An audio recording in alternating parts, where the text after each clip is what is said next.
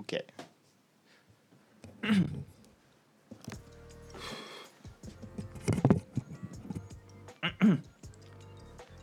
いじってくれよ長瀞さん。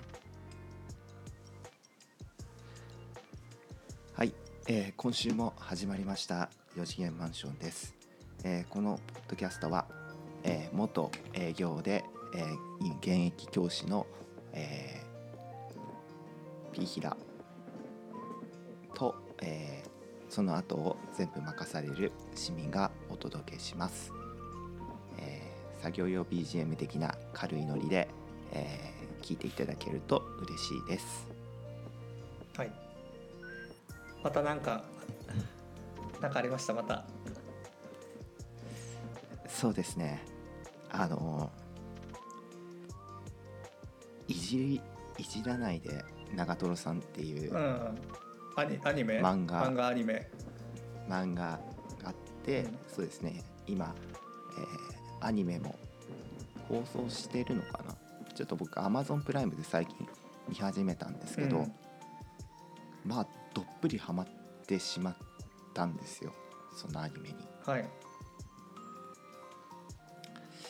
えっ、と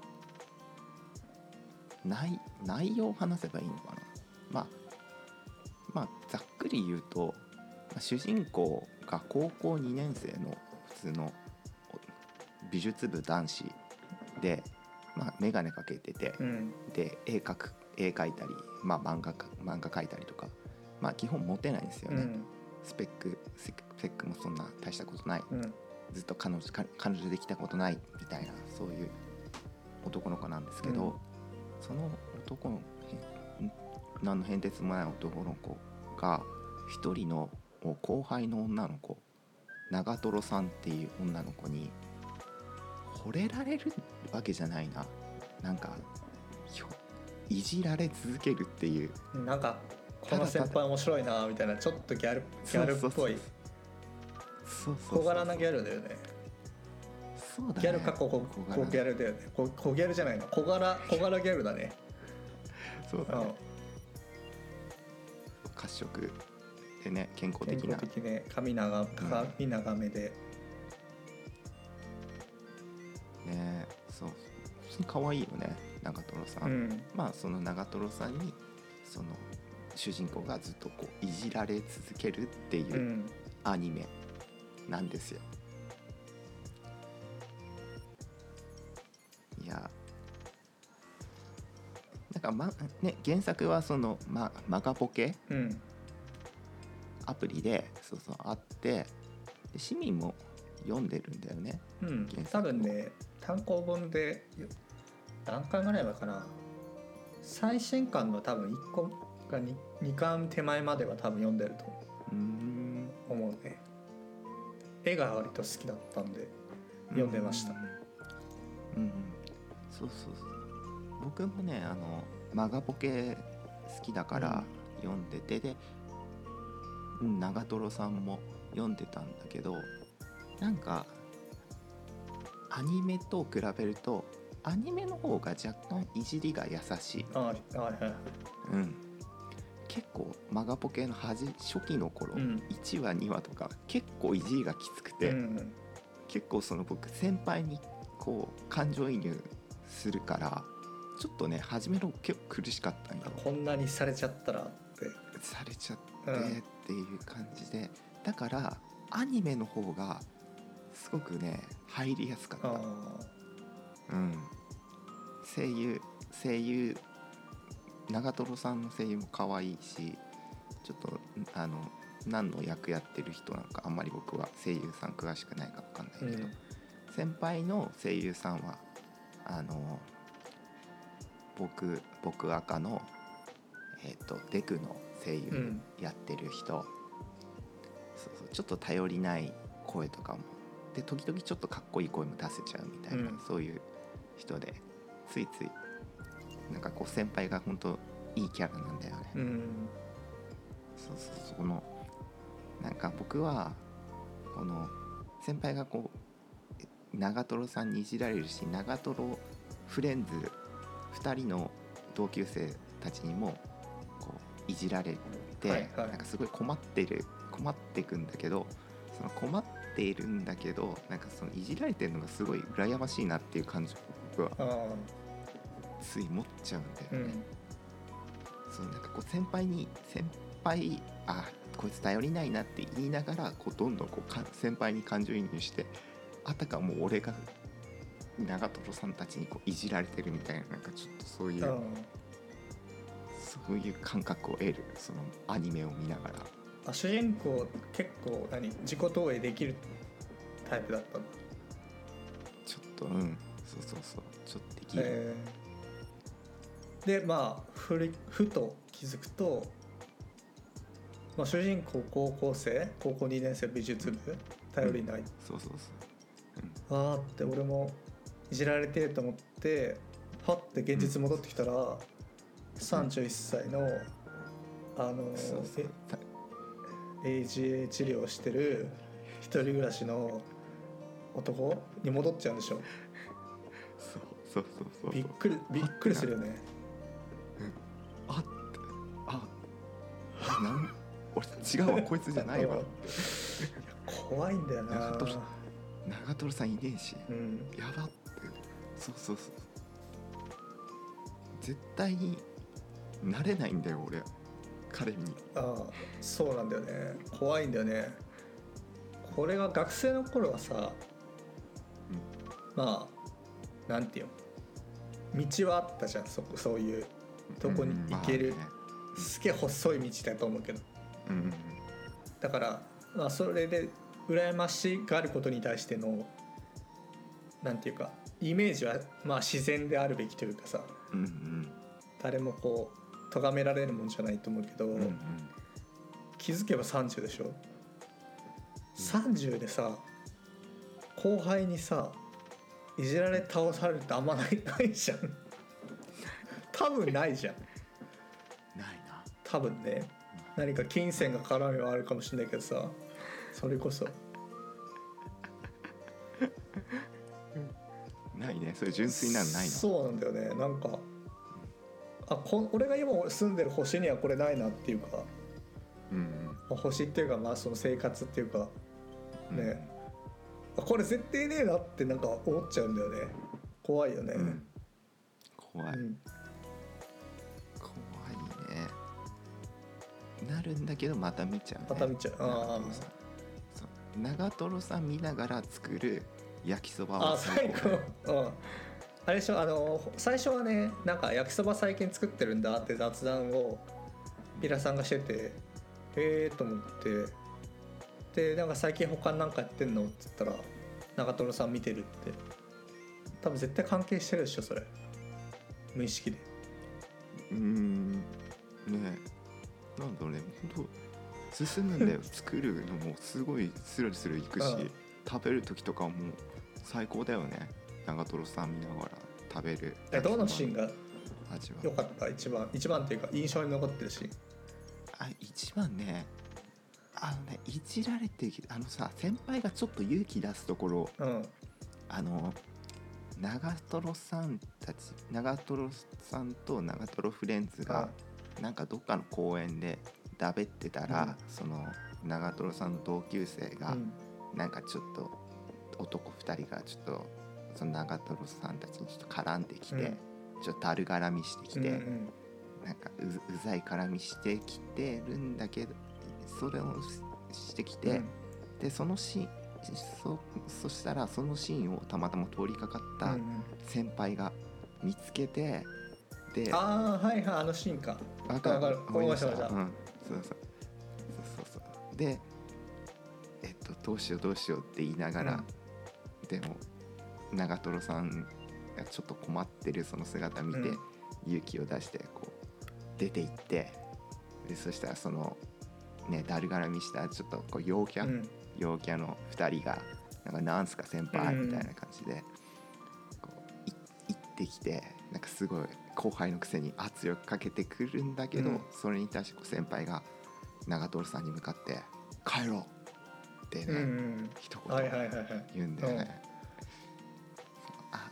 でそその声に対して、まあ、その生き生きり散らかしてる後輩たちが「何言ったんすか？なんて言ったんすか?」うん。みたいな。またこう圧かけてきたんだけど、長瀞さんがその時に先輩に「帰りましょう」って言って、行ってこう長瀞さん帰と先輩一緒に帰ってそしたらもう長瀞フレンズたちも一緒にその先輩たちと一緒に帰るみたいあな。でその陽キャの生きり散らかした2人はただポツンと取り残されるってあのシーンはなんかすごいすっきりした。ーあなんかこうこう今まですげえツンツンしてたけどちょっとデレデレの兆し見えてきたぞってとこでしょ？うん、そうそうそうでまあ仲良くなってるっていうかねその界隈とそうそう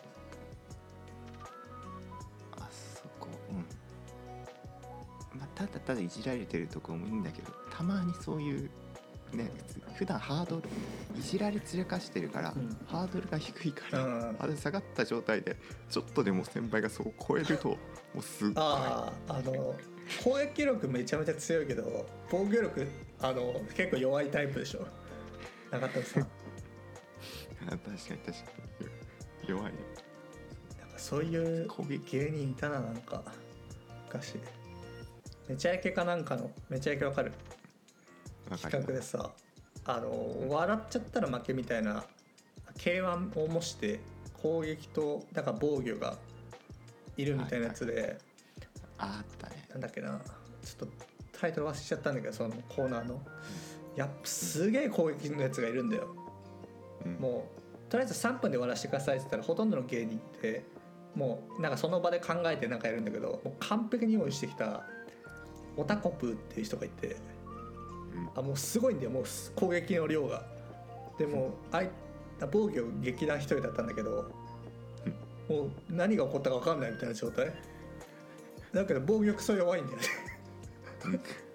ビートたけしのモノマネで負けるっていう。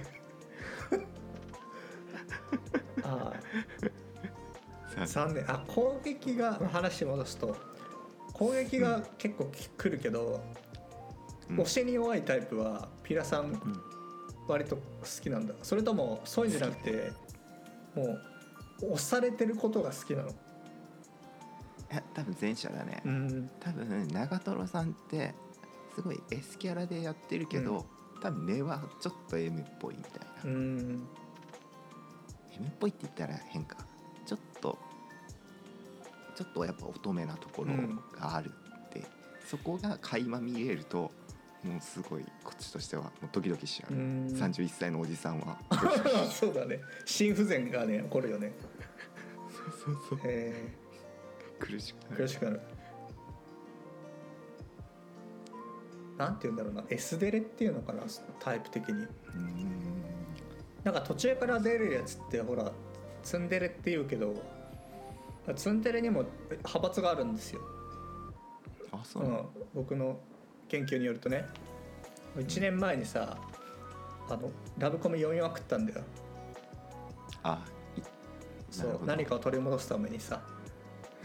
でその時に出会ったのも長瀞さんなんだけど。で,、うん、そうだったんだ。で五等分もその時に、うん、あって。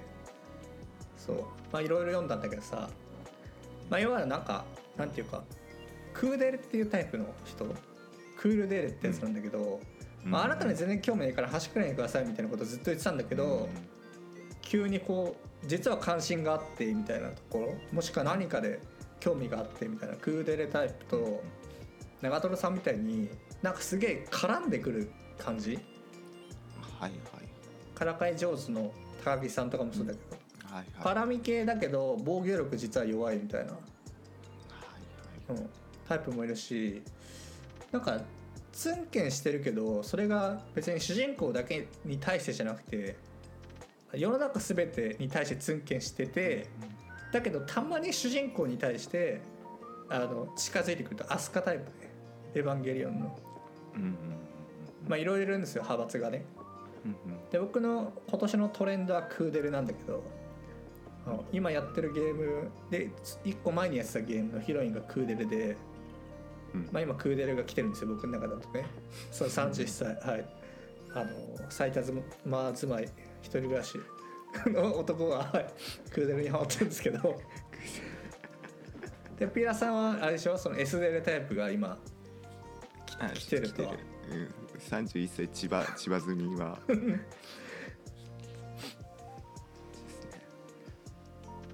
でも S デレはさワンチャンあると思うよその現実的なあれとして。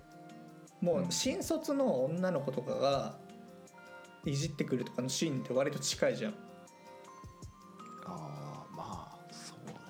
確かクーデレはなかなか見ないからねこれ。に、アラスカとか行かないと見えないから。もう相当希少だよ。なそんな人いるのかなっていうような。うん、何オーロラ？おオーロラそうオーロラみたいな感じだけど。まずエステルはね割とねあの開拓していけば多分全然。ああああると思うんだけど。ななるほどね。確かにね。それこそさ君学校の先生やってんだからさ。うん中学校とか中学生か。うん。うん。にちょっとあの S デレ教えればいいんじゃない？まあでも、まあ、僕のキャラクター的にめっちゃいじられるから、ああ常にね、うん。はいはいはい。はいうん。まあ S, S でまあまあなんか一応その主人公のうん。キャラクターの適性は一応あるのかなとあは思う、うん、でも長瀞さんはいないし、あうん。いっちゃいけないと俺は。ああはいはいはいはい。そそのと、うん、年代になったしそういう立場になってしまったので、うん。そうですね。まあでも、うん、ちょっと現実はまあ一回置いとこうって感じだねやっぱり、ううん。んまあアニメキャラはやっぱそうですね、うん。S デレ S デレいいっすね、SL に今ハマってると SL キャラあんまり知らねえんだよな。あの本当にさツンケンしてるってタイプは割と多いんだけどさ、まあ、多いんだけどさっていうなんかデータがあるわけじゃないんだけど 別に。なんか個人的な感想として。うんでなんか主人公に対して怒ってるとかすどんくさいみたいなことを言うけどなんかその S デレって割と興味から入ってくるじゃん。こいつ面白いなみたいな、うんうん。うんうん。そのタイプがなんかあんまりあの何？うん。東京リベンジャーズで言えばマイキーみたいな主人公面白いみたいなやつでさ 来るじゃんガンガン。あのタイプのヒロインあんまいないからなんかもしいたら教えてほしいですよね。ああ確かに、うん。もしこのあの S デル多分ピーラさん好きだったと思いますよとかあったらぜひぜひ教ぜひ。えてほしいです、お願いします。リスナーの皆さん教えてください、うん。まあ、それないと多分ピーラさん生きていけないでしょ今んとこ。心。今ちょっと苦しい、うん。苦しい。心がねだいぶ。あのもうちょっとい冬だし。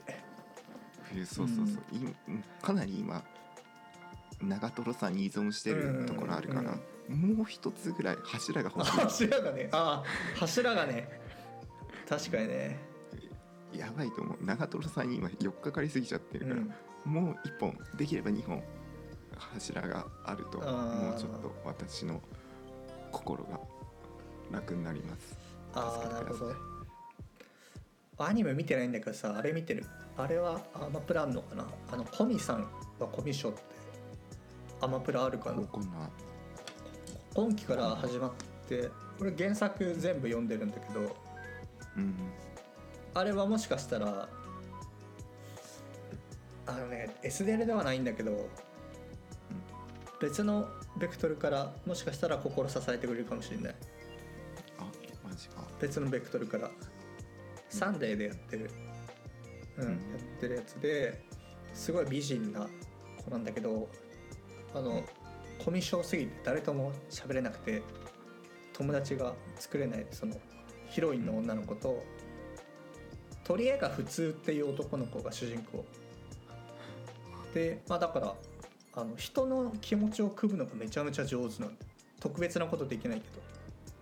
うんうんだから例えばなんかそわそわしてたらあのなんかあ消しゴム落としちゃってるのかなとかを指して「うんうん。あ落としましたよ」とか言ってくれたりとか挨拶したいんだろうなって思ったらこっちから言ってあげるとかそういう能力に長けた主人公ただのひとしくん本当名前も普通だね。普通そうそうそう。アマプラあればいいけどね。わかんない。まあちょっとあれば読んでみて。うんうん。読んでみてじゃないか。見てみてか。うん。うん。ありがとう。じゃあ心の支えははい。僕もちょっとさっきあの僕はアニメ見てなかったんでピラさんに勧められたあの PV を見たらですねはい視聴決定いたしましたので 中トロさんね声声入ると全然違うね。違うね。全然違うわこれ。ちょっと今日ははいあの寝る前に見させていただきたいと思いますね。多分ね狙わないからね。ああなるほどね。最近なあんまり見てないけどな。うんそうだね。ちょっと久々にアニメ見ようかな。はい合間合間で。うんうん。はい。じゃあどういう感じでコーナー行きましょうか？はい。はい。えー、っとですね。今週はあのお役立ちの方であのお悩みインターセプト。我々がたまにやってる企画。あのどっかのあのラジオとか YouTube とかに投稿されたお悩み、誰か向けのお悩みを勝手に取ってきてあの勝手に答えるという企画になってましてだからちゃんとそのお悩みってその回答で解決してんのかなっていうのがすごい気になっちゃってる人で僕僕たちは、それをうん。インターセプトしてちゃんとゴールに持っていく、そう運び屋です僕ら。ゲットバッカーズですねはい。という感じなんであ今だったらあれか。デス・ストランディングか。運び屋だと。まあという感じのあれなんでうん。後半はそれ。で前半はえっとウィークリー4次元マンションでまあなんかトレンドとかあのニュース系の話をちょっと紹介しようと思います、はい。えっと今週あったこととしてあれか。あの「紅白」の出陣メンバー出場メンバうん。ーが決まったみたいですね。うん。ピーラーさん調べてくれたやつでしょ。うん。調べ調今年はどうですか、まあ、そもそもまず「紅白」見ないんだけどね僕は。べうん。まあ大体ねお父さんお母さんおじいちゃんおばあちゃんだよねみんうなね、ん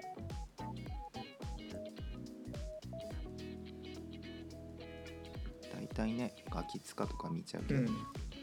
こ今年は誰が出るんですか？今年はね まああの赤組だったら、うん。まあ有名どころっていうか大御所だったら天童よしみとあかあはいはい。坂本冬美とか石川さゆりとかはまあまああ松田聖子も出るんだ。うん。あたりは出るああと大御所だけど薬師丸ひろ子さんもえう。ん。でも意外なのは2回目なんだって。ー、あそうなんだ。うん。で若い世代だとあの20とか、乃木坂？うん欅坂もそうか。あ AKB 出ないんだ。AKB グループはいない、うん。意外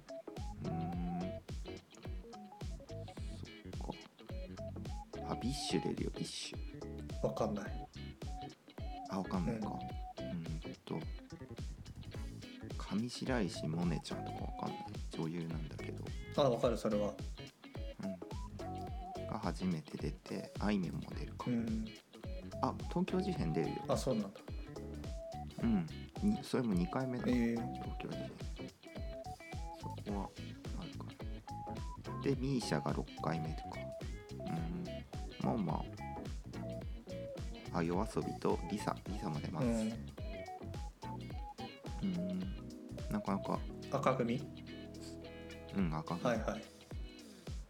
白はまあやっぱ郷ひろみだよね。郷ひろみ？結構出てるの？ひろみって。34あ回目。すげえな。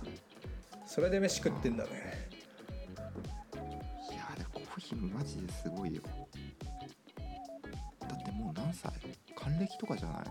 あそうだよね。うん、であの肉体でしょ、すごいよね。マジで信じらんないわ。えー、っとね。ああ白はね意外とうん。そんな大御所平ん何？平井大大って読むのかなわかんない。福山か、うん。福山とあ源さん。北市の源さん、うんあと布袋さん布袋さん初めてだ、意うん。外あとゆず。ゆずとえー、っとあバンプ出るよ、うん。意外パンプって1回目？あ2回目だ。2回目？へえうん。でまあやっぱジャニーズ系多いね。カトゥーン関ジャニ。ああKing & Prince SixTONES Snow Man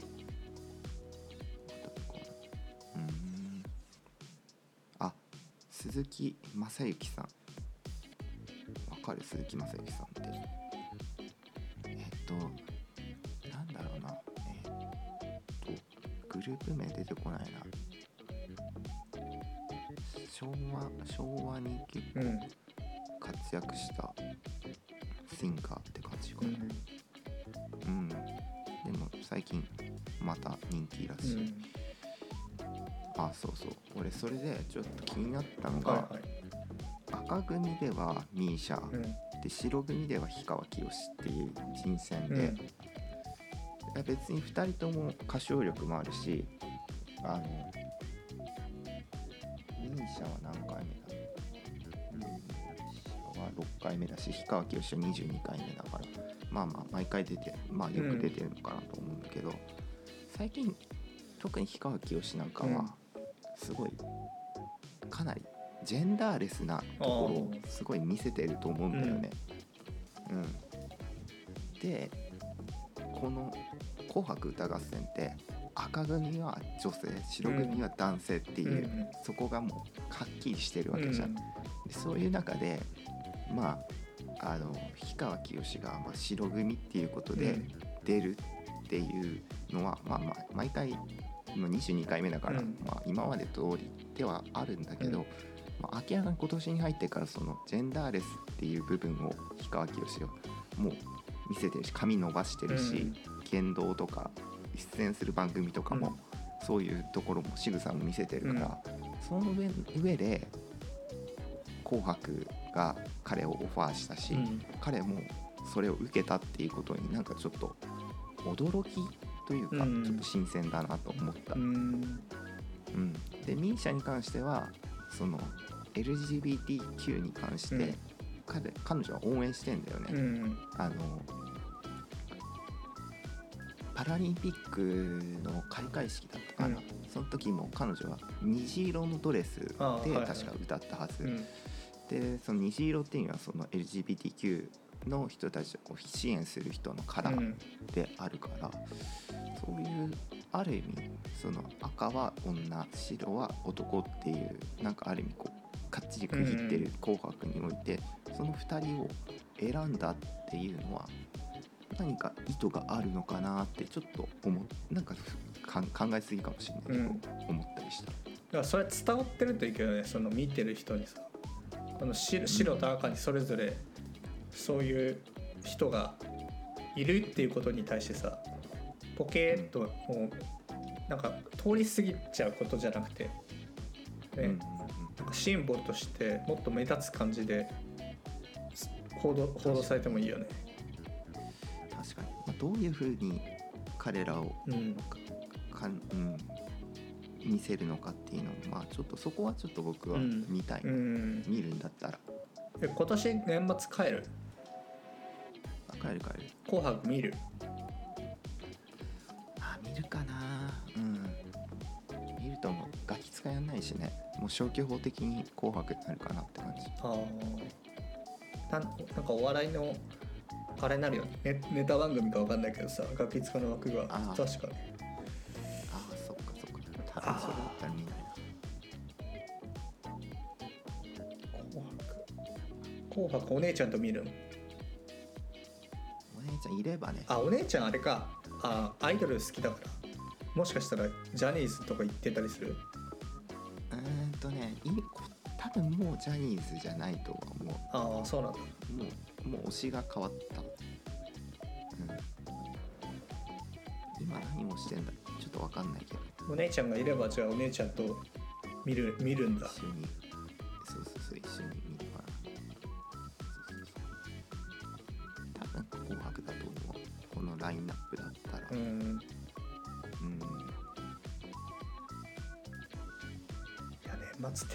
ないからな。実か家に帰ってればまあ一瞬映るかもしれないけどさその家族が見てるのは。うんうん。去年とかまあ家にいたから家っていうかその自分の一人暮らしテレビ見ないしないしねそもそも。もしかしたら早めに寝てたかもしれないしね。覚えてないけどそうだね。紅白が確かうちもうちの母親が見てるくらいで男どもはガキ使だね基本は。そうだよね。うん。紅白が今年だからチャンスだねじゃん。そのライバルが。ね。あのね。まあ一旦休止してるのかもう今後ないのか分かんないけど。だから「紅白」をもう少しこう視聴者増やすためになんかやなんかやってもいいんだろうなと思ってるけど今んとこ特にないよね。今まで通りですみたいな、そうだね。うん。新規の層を取り込むなんかことやればいいのにね。確かにね。まあ一応流行ってる人たちを呼ぶっていうことだけど結局いつも通りだね、うんいつも通りだね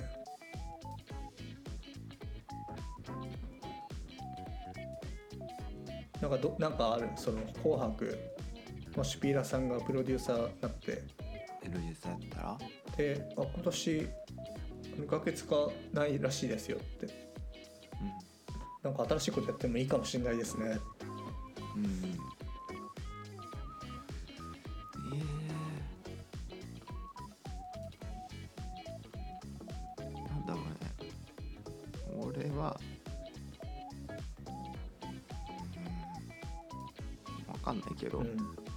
曜日のダウンタウンと手を組むか。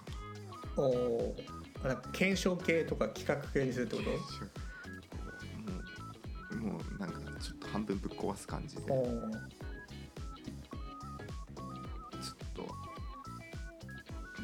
うん、全然具体的ではないけど、うんうん。あのこう若い世代に取り込みたいんだったら、うんちょっとはそのなんか予定調和っていうのじゃなくて、うん。ちょっともうかなり冒険した。それでいて NHK の冒険って結構冒険してるようで結まあ構台本っていうかね。でであきてないの打ち合わでせもあるから。そういう面ではちょっともうぶっ壊しながらギャラクシー賞とか取っちゃってる水曜日のダウンタウンに手借りるっていう。う、んああ方向性的に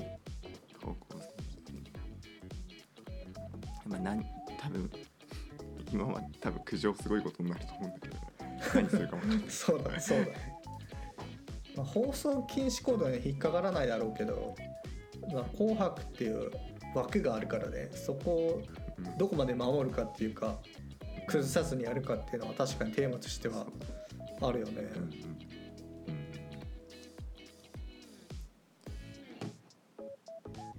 これはねなんかうん。あれなんていうか「紅白」ってさ正直勝ち負けってどうでもいいいいじゃない？そうそうそう。今回勝ち負けを結構こだわらせたら面白いかなって思ってて、うん。まあ、これこそやっぱり怒られると思うけどあの競馬みたいにあのどこの人の点数が一番高かったってのを当てたらそれこそなんか300万円とかにすればちゃんとみんな見ると思うしあの知らない演歌歌手もさこいつ反応どうなんだみたいな。一応その総合点として赤と白もあるしだから、赤に例えばが本当に勝ったら、まあ、赤か白って2択じゃないですか。だ正直50%だし当たるからまあ、ツイッターとかのキャンペーンで赤か白かで赤の人はそのうん。赤の人から抽選でみたいな、そういう雑なやつにしといてただもう競馬で言えば3連みたいな感じ？その1位がその例えばミーシャ2位が、うん。まあ、個人で成績つけるってシステムつけなきゃいけないけどさ。それ当たったらあのそれこそ100万円とか。相当なんかね俺は盛り上がると思うんだよね、確かにね。うん、それはそれ楽しいねお酒飲みながらさこう飲んでたおっちゃんとかもさ結構チーム組んでさ やったりとかで、まあ、どういう風に点数つけるかはあれだけどさそれこそうん。あのスマホの匿名とかのと投票のアプリ作って、まあ、言ってくれれば俺がキュッペチ開発するからあのそれで投票してもらってうん。点数ああ確かに。それとあれでもいいじゃん。カラオケのさ採点あそっちでもいいしね。そうなんか両方やってもいいよね。採点のやつもあり、そう視聴者投票もありでやってっていう感じで、カラオケだとなんかさ逆にそのあれじゃない？なんかまあ確かに点数としてあの定量的に測れるけど例えばこれ70点とか出ちゃったら逆に大変じゃない？なんか。いやもうそなんかそれ含め最高じゃない、ああそういう見方か。なんかその歌手として出てるからさ。いや点数とか無理ですっていう人いそうだなっていうか、でたいや甘,、うん。甘甘いでしょそれ。なるほどね。だからみんなそういうさミスチル桜井さんみたいな考え方だったらいいんだけどな結構大御所さんとかって名前だけで来てるとか実は歌唱力大したことねみたいな。実は。分かんないけどねだけどなんかそのどれくらいの世代の人に人気なのかなとかどういう年齢層に人気なのかなみたいなやつはそのこうですって結果が出てもある程度分かってたことだしフィードバックも得られるからさ、うん。アーティストって別になんか悪く言うことはないと思うんだよね、うん。うん、だから成り立ちそうだなというかいう感じがうんしたから、もしかなんか一人偽物入れとくとか。誰だってかあのゲスト誰か出るか分かんないみたいなやつ？うん。をシークレット、でシークレット当てたらあ100万円。すぐお金だなだ シークレット誰が出ますっていうのは結構今まで見てきた人にとっては結構新しいというかさ、うんうん、で、まあ、新規取り入れられるかってちょっと微妙な気がするけど、うん。うん、それかあの m 1とかでよく敗者復活戦とかあるじゃんうんうんあの敗者復活から優勝した人もいるけど敗者復活枠がちょっと映すとかね。一人。敗者復活枠。あのすごい寒い中さやらせるみたいな。そこだけすげえ過酷な感じ。え和田アキ子と三河健一と。あそれ面白いと思う。敗者敗者復活枠でもう敗者つっちゃってるけど。ねあの和田アキ子と天童天童と あ天々とよしみじゃないえーっと小林幸あ大子御所の敗者復活？えあのザ・ファーストテイクみたいな感じにしてもう一発撮りで。アッコさんめっちゃ泣きそうじゃない？なんか。めっちゃ泣きそうなんだけど緊張とかしてさ。あ敗者復活はいいと思う、うん、でそこだけああのフィ最後のファイフィナーレっていうかさそこで頑張って感じとか、いやいやいいと思うよ。その大御所たちがさすごいなんか泥臭く頑張ってる姿とかさたまんないよ大御所のバトル結構そう無名のさ、まあ、自分らからしたら無名で上の世代からしたら有名な演歌歌手の人とかもさ敗者復活で頑張ってるとか結構面白いよね、うん。う。ん、面白いしなんかあそれエエピソードを引っ提げてもいいし、うん。感動系かもしくはあの K1 とかであるさもうアイテム出しますみたいな。ああ2発で2発でみたいな。そういうそういうでもいいしね。あアッコ VS 幸子あの鐘しかあいつ鳴らさないでしょ。あの鐘鳴らす歌もう聞き飽きたんだよなみたいなでもあのアッコの方はお前の衣装代あんでどれだけの人がクビになったと思ってんねや。っ てみたいな。お前の衣装代の。確かにさうん。小林幸子ってさ代表曲って何？うんあれじゃない？あれなんだっけ？クレヨンしんちゃんの。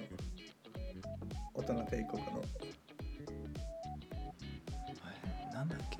あれ別に代表曲じゃないかも。俺知ってるだけだ。代表曲確かにそうだね。パッと出てこないよね。うん。うん。衣装だけだわ、うん。下手したら俺アッコさんのその「あの鐘を鳴らすのはあなた」っていう、うん。あれしかないけど、うん。あれだけはちゃんとあ覚えてるねっていうことは、うん逆に俺アッコさんの方があ上？アーティストアーティストと確してかにねう上かもしれない。多分アッコさんは T シャツあの金 T シャツ多分着てると思う。あの金確かにね。小林幸子代表曲なんだろうね。確かに。あそう。ん。まあ今パッと思いついた方多分調べましたけど。あの競馬制にするとか敗者復活かつ大御所。で煽り入れたり。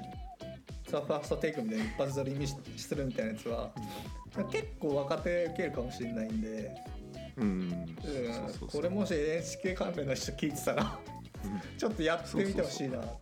やってみてほしい。おじいちゃんおばあちゃんたちが必死に頑張ってる姿とかうん。結構、結構若い世代多分好きじゃないかな。あとはそあれじゃない？なんか敗者復活でボーナスでそのファンの人があの自家発電自転車のあれで、うん。あの何ボルト出したらあのいけるみたいなやつにしといて。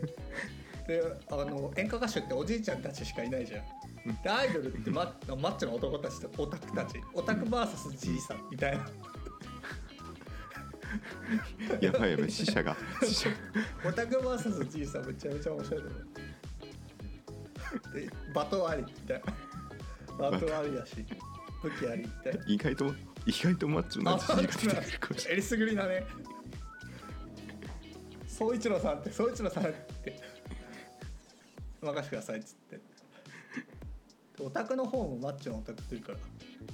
あー意外。確かに確かに。ケビンさんとかいうやつが、ファンをちょっと使ってみるのは面白いかもしれないですね、であししかも寒空っていうのがいいよね。すごいね。めちゃめちゃ寒空だし、まあ、あとピラさんの言ってくれたその水曜日のダウンタウン組んでうん。本当は歌うまくない説みたいなとかね。点数入れてみたら。とかねいやでやばいね。確かにそう考えるとすごい楽しいね。うん音楽全然いけんじゃん。リソースはすごいあるからね。あそうだね。まあそのそこを生かしトップが、ねップをいかに説得させるかはね超難しいと思うけどステークホルダー多すぎだと思うし、うん。うんそこはちょっとあれですけどね。はい。ちょっとはい。もしかしたら年末にかけて何か企画が動くかもしれない、うんそうだね、おこれのこのラジオをさわかんない。あの岸田総理が聞いててさ、うん。あ面白い 岸田総理聞いてんだ。四次元マンション。ああで NHK に圧力かけてもらえれば、うん。もしかしたら。岸田総理多分これ今日の聞いてまず長瀞さん知って PV 見て。で長瀞さん見てやっぱ自分に戻ってきてでも俺総理だよって。総理だよってななるからまだ自尊心保てる。うんうんでももう5060なんぼの人を罵倒してくれる、うんうん。あの S デレはいねえなって。うんうんうん。確かに。日本もっと改革させなきゃいけないなってなって。でそれで NHK 聞いてもらって。そうだね。そういう流れで。にそうですね。岸田岸田総理もし聞いてたらうん。よろしくおよ願いします。ろしくお願いします。はい。じゃあ次のコーナーいきますか。はい。はい次のコーナーがはいはい。えー、とお役立ちマンションマンションです。で、はい。まあ、今週はお役立ちがお役立ちというかあまあ恒例企画というところで、はい。うん。お悩みインインターセプト。インターセプトをはい。やろうと思います、でなんかお悩みインターセプトなのかまあ、題材がいいのか分かんないんですけどうちのラジオで一番再生されされてるのが、うん。あの第30回かなの,、うん。あのひろゆきのあの質問インターセプトしてきた回が結構人気ですね。はい。共感力 VS 論理力、ううん。ん、確かにねあの人ね共感力ないんだよね。ない だからまあ結構そういうあ頭の良さそうな考え方っていうかこ答えをさ言ってくれるからさ本当に悩み相談したい人とはかはいいと思うんだけどなんか全部が全部そういう答えじゃないしね、うんいろいろ組んでくれないこともあるから、うん。まあ、それに対してそのうちの、ね、共感力だけであの生きてきた、そうん、共感力だけ磨いてきた音とそうそうそうそう。がちょっとあの拾ってそのお悩みをインターセプトしてゴールまで持っておこうという企画でございますね。ははい。い、で今回はまた、はい、あのひろゆきさんのあ YouTube だよねこれ多分ね。そうだね。YouTube のやつから持ってきました。はい。じゃあお願いできますか、じゃあ早速。うん。はい。じゃあ今回3ついこうかなと思うんですけどうん。まず一1つ目。つ目から。はい。えーはい、えー質問です。くだらないプライドをなくすためにはどうすればいいですか、っうん、ていうこれが質問かな。ひろゆきさんに。はい。はいはい。これひろゆきさんの回答言っていいですか？はいどうぞ。うん。そうですね。とりあえずうんこ食っとけばいいんじゃないですか。以上。以上この人も共感も何もないね。バッサリしちゃったね。いやーじゃあ早速組んでいいですかあこの質問者の、うん。多分そのこの人くだらないプライドをなくすためにはどうしたらいいですかっていうこの人のうん。心情を私なりに察すると、うん。多分この人はこう自分のこう肥大化した自尊心に気づいてる、うん。でこれを何度かこう自分のちょうどいい位置に自尊心をうん。取り戻したいって思ってるけど、その一回こう肥大化してしまったものを自分でこうどうやったらこう落ち着ければいいのかっていうのがうん。分かんないからこうひろゆきさんにこう聞いてるんだと思うんですよ。うんでもひろゆきさんはそこの悩みとか苦しみとか分かんないからあうんこ食わせようとしてーうんると思って思うんですね。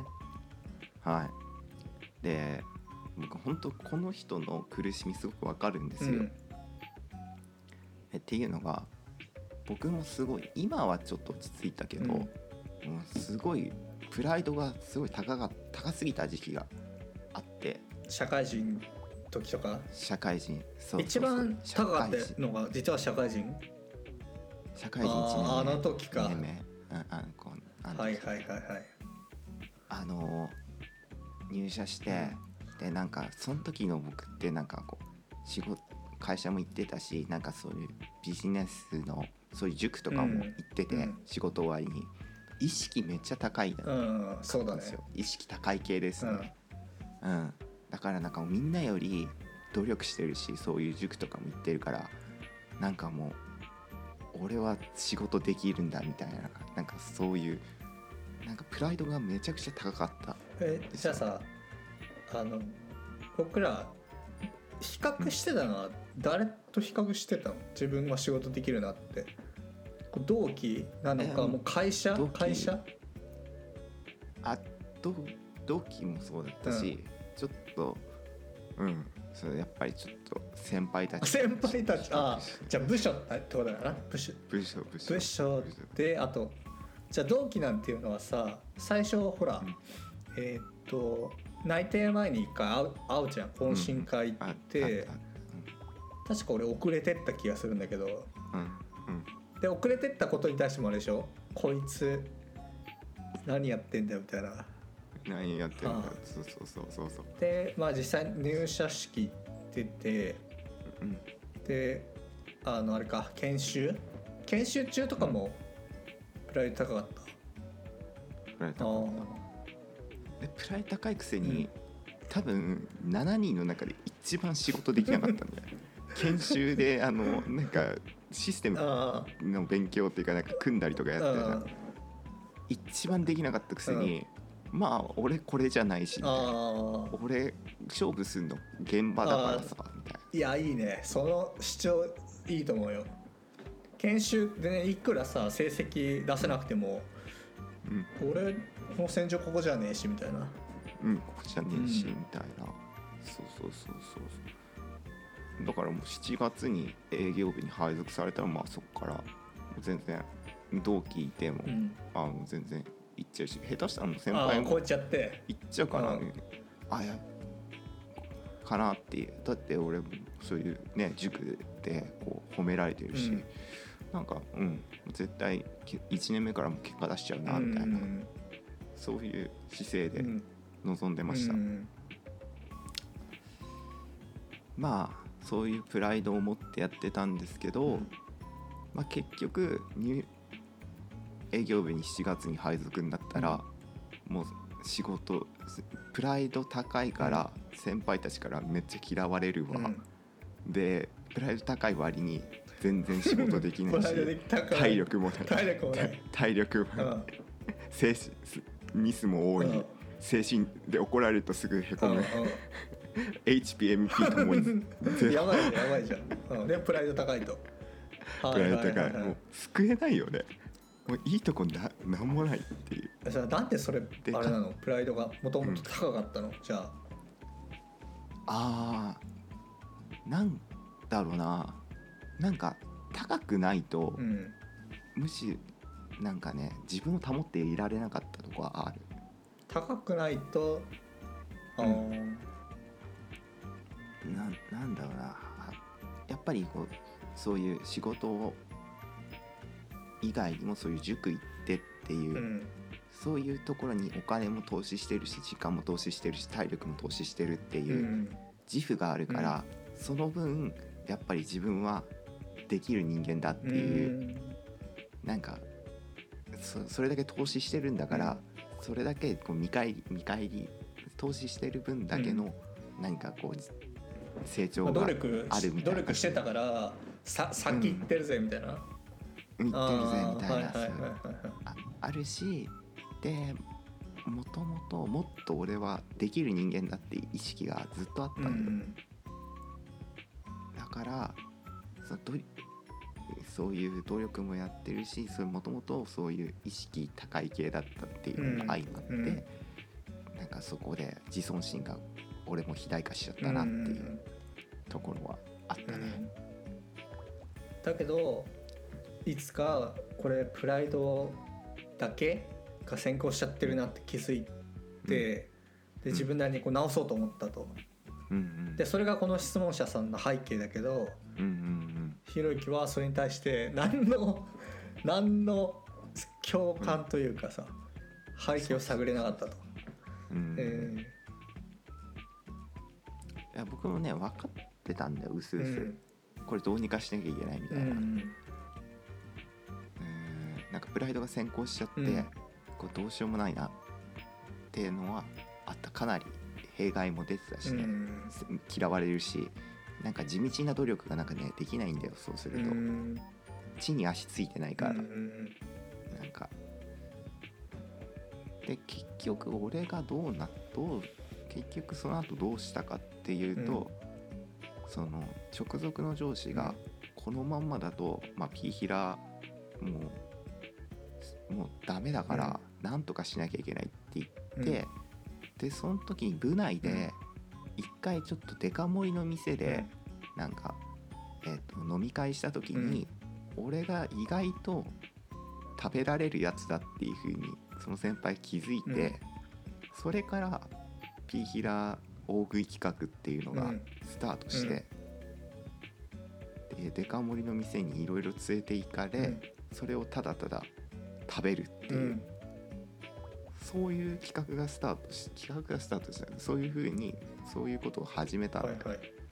でそれを LINE で営業部の LINE で実況中継するとデカ盛り食ってるっていうのを実況中継ししてたら先輩たちが面白がってくれて、そこからなんかせあピーヒロ面白いなっていう風になってそう。で俺もこのままじゃいけないっていうのはあったから、だからもう死に物狂いだよね、うん。うん、ううんこ食うわけじゃないけど、もう死に物狂いで食ってた俺は唐揚げ唐揚げをあ唐揚げうんそうそう唐揚げ、はいはいはい20 26個だったから、うんそうそうそうなんか俺はうん確かに解決法じゃないけど、うん俺は確かにあの時あがいたかなとにかくうんあがいてあがいてって苦しかったけどうん。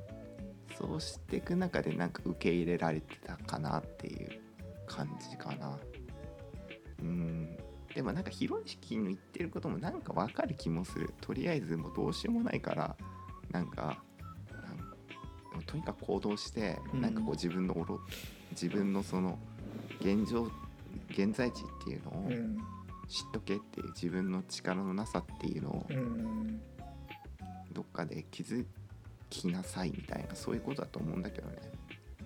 言いたいことは。うん。でその大食いのエピソードはさそのそのプライドがあったから何ができなかったんだけど大食いを通したら何ができるようになったの？コミュニケーションが僕取れるようになったってこと、それともせ仕事のパフォーマンスが上がったってこと？あパフォーマンス上がってない。ああああそこは据え置きなんだ、うん強気。あ強気全然上がって。でもやっぱりそこでややっぱりあなんかそういう泥臭いことあをあこいつできるやつなんだなっていう。うん。のがあったし俺もこれしか生きる術はないんだなっていうふうに分かった。えそのさすなんていうか入った時プライドすごいすごいさプライド頂上決戦みたいなこと一人でやってたじゃん、うん誰も敵味方いない状態、うん。でそれで危機感じたのはあの仕事で成果が出ないことじゃなくてあ部に溶け込めてないなみたいなやつに危機感感じたってこと、うんうんそうだねどっちかというとそうだね。でそれをするのにあこれプライドが高い状態だとみんなが仲良くなってくれないからなんとかこう性格変えたりとか行動変えたりしたいっていうのがうん。あってでそれがその大食いとかの選手権でうん。なんかこうキャラがついてうんうん。あの接しやすくなったっていう。うんうん。話で例えばピーラさんがこの質問をしたとしたら背景はプライドがあるあ高いからみんなとこう仲良くなれなくてこうん。すごい困ってるんだけどどうしたらいいですかっていうのに変わるってこと、変わるかな。うんそうだね。ありがとう言語化してちなみにそのそのもともとさなんていうか新人の頃にあったピーラさんのプライドって、うん。みんなにすごいって思われたかったっていうプライドなのかそれともうん。本当に仕事で成果出したかった？でその結果として例えば年収を上げたかったとかうんうん。なんかどこなんだろうなっていうのがなんかね当時分かんなかったんだよ。今は分かんないけどあた前者だね。すごいって思われたいああそっちか。あー。うん。なんかそのやっぱうり、ん。俺のその生きりの原点が中学の時、うん。結構勉強もスポーツもできたっていう状態が中学の時あってその時がすごいなんかこうめっちゃ満たされてたんうだよ、ん。もう気持ち的にもうすごいはい、はいはい。もう何でもできるぜみたいなとこだったから、うん。そこで病気になっちゃったから、もうなんかこう理想の自分ってやっぱ中二の時の自分あのパフォーマンスがうん。本当の俺、うんで病気になっちゃった自分っていうのは本当の俺じゃないみたいな、うん。うんそういうのでずっとこう10年ぐらいずっとうつうつうつうつみたいな感じだったから、うんで社会人になってなんかこう挽回する何かチャンスじゃないのかって思ったうんうんん。だよね、そこで結果出して結果出したらあの頃の自分に並べるんじゃないかみたいな、理想の自分にまた戻れるんじゃないかっていうところがあっったから、だから頭の中では意識だけあの頃の自う分、ん。なんでうう能力はもっと低いの、はいはいはい。うん、そこがなんかその能力にあ合わないその自尊心だけうん。気持ちだけ大きくなっちゃった原因かなっていうのは。なるほどね。なんか仕事の仕事できる俺っていうのはピーラーさんの中で可能性としてあって昔の。うん中学校の時の。うん。だからこれで仕事始めたら多分すごいことが起こってすごい反応が起こるぞっていう期待があって、うんでもやってみたらできないからそういう反応もないし自分はできるつもりでやってるからもう今更戻れないみたいなポンコツ路線いけないみたいな、あそこが根底にあったってことか。うん。なるほどなるほど、えでまあやっぱりそれでだけどなんか上司に仕事も怒られたり、お客先で全然お客さんの前で話せなかったり逆にお客さんに怒られたりとかーうん。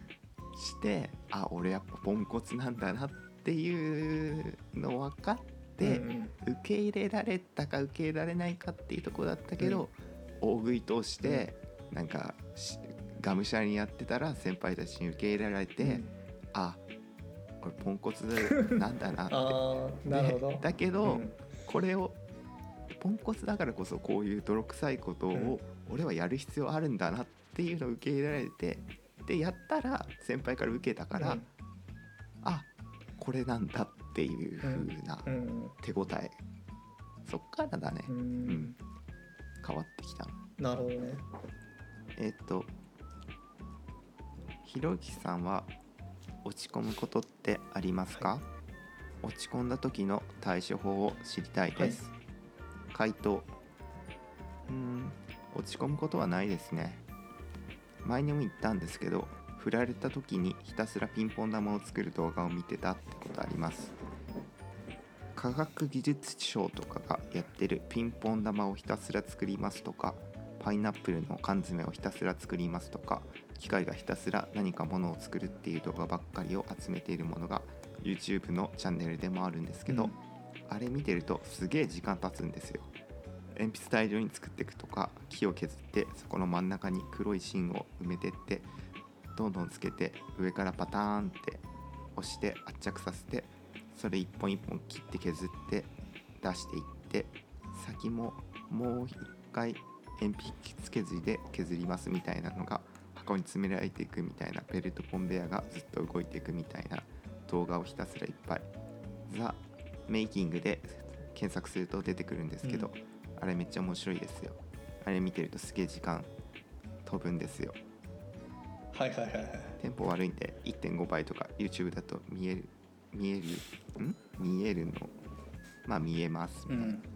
はい。まあとにかく落ち込むことないけどもし落ち込んでんだったら、はいはい。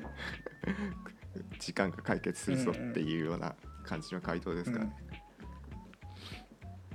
でもこれ本当に落ち込む人からしたらそれがそもそもできねえよっていう感じなのかそうだね。うんこれ時間が解決。これね実あのこれひこれの解決法もありっちゃありかなっていうと思う、あって、あの実際あの別の質問で、かひろゆきさんに前別の質問でこの子供が亡くなってしまった夫な、婦の話あのえー、とお父さん、お父さんがひろゆきさんに質問したことがあって、その妻が子供亡くなったんですけども、うん。妻がショックでどうにかなってしま、はいそうですと、うん。でどうしたらいいですかっていう質問した時に、なんかテレビぶっ壊してくださいって言って、でそしたら修理しなきゃいけないじゃないですかうん。って言って、そしたら何かしなきゃいけなくなるじゃないですかって言って、で何かしてたらそのあのショックなことを考えなくて済むので、なんかこうなんかやってくださいみたいな。でなんかいろいろやってってやっていったらこう時間が解決しますよっていうような回答を以前別の質問はいでねしてたからはいそれにまあ共通するかなと思って、うん。まあ確かに時間が解決するところもあるとは思います。うん。ただここで多分質問者の人の心を組むとわざわざ何かこう落ち込んでる時の解対処法を知りたいっていうふうに質問聞いてるってことは何かしらこうひろゆきさんに解決法ないしこうこう解決法なんとなく。という名の、た対話コメントを求めてると思うんだよね、だからそこでこの人はそのうんそのなんだろうね筋トレして、うん。ランニングしてすっきりしたすっきしするとか気分が良くなったら解決するでしょうみたいなそういう、えー解決法よりも何か、その対話を求めてるんじゃないかなっていうふうに僕は思いました。うん。でまあうん。でそこの対話っていうのは別にこうカウンセラーに自分の悩み聞いてもらうっていうのもありだけど、うん、僕なんかは結構自己対話っていうのを僕もうん。落ち込んだ時とかやる、うん。はいやるんでそれはおすすめかなと思います、まあ、例えば0秒思考で話したように、えー、と A4 用紙に自分の悩みを1分間でこう書き出すみたいな、でそうすると自分は何に悩んでるのかっていうのを客観視できるかなっていうので、まあ、一つおすすめかなと思います。うんで結構僕自身なんかは結構躁うつ傾向があるんで、悩みすぎちゃう実際そこまで落ち込まなくてもいいこうん。となのに落ち込みすぎちゃう傾向があるかなっていうふうにあって、うん。でちょうどゆ今日 YouTube でその心理カウンセラーの人が上げてた動画で、うん。ちょっとそういう傾向のある人はちょっとこう視野がこうぐーっとこう狭くなっちゃってるから、そうなっちゃってる人はちょ一回ちょっと引いて、うん。ちょっと視野を広く確保してみてくうださいみたいな、ん。そういうのあってあそれいいなと思って、まあ、例えばスマホをこうガン見してたらここに視野がグーッとこう狭くなるけどこう一歩引いてみるとこうあ俺ここここしか見てなかったんだうみたいな、ん悩みとかでも何かこうあこう何か一つのことをこうグーッとこう考えすぎちゃうと、うん。ああなんかなんでこれがうまくいかないんだろう、うん。そこの世界だけでかん苦しくなっちゃうけど、うん。ちょっと一回引いてみてああのまあそこを解決しないけししてないけど、うん。まあちょっとそこはまあ今解決しなくてもとりあえずはいいかなとか、うんうんうん。ちょっと引いてみて全体をちょっと見てみるっていうことを考えてみるとちょっと楽になるんじゃないかなっていうふうに思います。まあその今その対処することによって解決できるものなのかそれとももしくはこうトラウマのようにうん。こう過去に要因があって今努力してもなかなか解決しないものなのかっていう悩みによって対処の方法も違うから、うん。まあ、そこをちょっとね切り分けて整理して今どうすどういう状態なのかっていう客観視するだけでもだいぶ落ち着くかなっていうふうに思うんでそういうところでまあそれを知るために自己対話とかちょっとアウトプットしてみるっていうのがまあいいんじゃないかなと。まあちょっとあれ解決の方に行っちゃったけどねちちなみに最近何落ち込んでました？最近は最近はねなんかよく落ち込んでんだけど最近はねなんだろうな。おあなんだろう？落ち込んでんだけど忘れちゃってるな。なんでだ？なんかよくそうですね。ああれじゃない？なんかなんだっけほら。テストかなんかで何かを忘れちゃって同僚の人のがカバーしてくれたからよかったみたいな。あそう。テストの点数。あああそう中間テストの点数ね、そのこの中学生のテストの点数ねちょっと控え忘れちゃって。あ うん。そう。おそうだね。言ってたね。めちゃめちゃそうだね。安心したって言ってたからさ。あよかったなーって思ったけど安心して涙出うたもん、うん。んまああれはあれどうしたの？ねあれはどうしたの？落ち込んで。落ち込んだ？あれはうん落ち込んだ。超もうこうこうなった。あどうやった？のえどうどうよもどうにもなんなくて最後あの先生に「すいませんちょっと点数あの記載した紙記載した点数データ紛失してしまいましたって謝ったら、先生が「あちゃんとデータ取ってるから」って、うん。あのピーヒラ君ピーヒラ君そういうミスあのあっても大丈夫なようにちゃんとデータ取ってるよってああ上司チーフが言ってくれたからなんとかなりました。落ち込まなかっお超落ち込んだよ。俺俺何やってんだろうたでその時対処法は？対処法はねいやあれあれ思うな。さっきさっきなんか言ってたけどね。のうのうと垂れてましたけどああなた。対処法をあうん。ない実際になったらないですよ。そうねちょっとねあのそのその事態に陥った時にはもうテンパっちゃって、うん。ギュってなっちゃってたからちょっとどうしようもなかったかあなあれはもう根本原因が解決したからー。解放されたけど。うん。う んじゃあさっきのさ何？ちょっとひ広げて視野を。うん。やったらよかった。ピラさんあの状態でもいけるんですか？えっとそうですね。あの問題により問題によりますはいじゃあエンディングです。はい。とこ今回結構長々と喋ってしまったんですけどこれくらいやっぱ喋れるんですよね質問来たらね。ほあのちゃね。ちゃんとやればね。ちゃんとやればここまで喋れるのにうん。なんか流されちゃってちょっとねやっぱりこの活動は続けた方が良さそうだなっていうか、うん。ん。そうだねどんどんインターセプあトして。あなんかヒントがねあのあればいいなっていうか、うん。うん。インターセプトしてほしい質問とかうんピーラさんあったらうん。一回ひろゆきのとこに赤赤スパ投げて帰ってきてさらに自分で。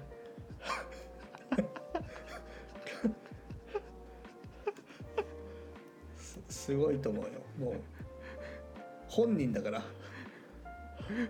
でも。自分でパス投げて自分でインターセプト相当のやり手だと思う。プロのあのバスケ選手 NBA とかじゃないとやれない。パスしたと思ったら自分のところ来ててそういうトリックプレー面白いかもしれないですね、なるほどね。ちょっとねそれも考えます。赤スパ。スパ赤スパって1万1万円ぐらいじゃなかったあっけ？違う。赤色がつくのは確かそうだね。1万円から。でもたまになんか200円とかでも読んでくれるから。優しい時は。優しいうん。そうだたくさんやれば読んでくれるんじゃない？はい。なんか最後にありますか？最後に。最後にはえーっ、と今日も長瀞さん見て寝たいと思います。はい。はい。じゃあ僕も中戸さんで寝たいと思います。はい。じゃあありがとうございました。ありがとうございました、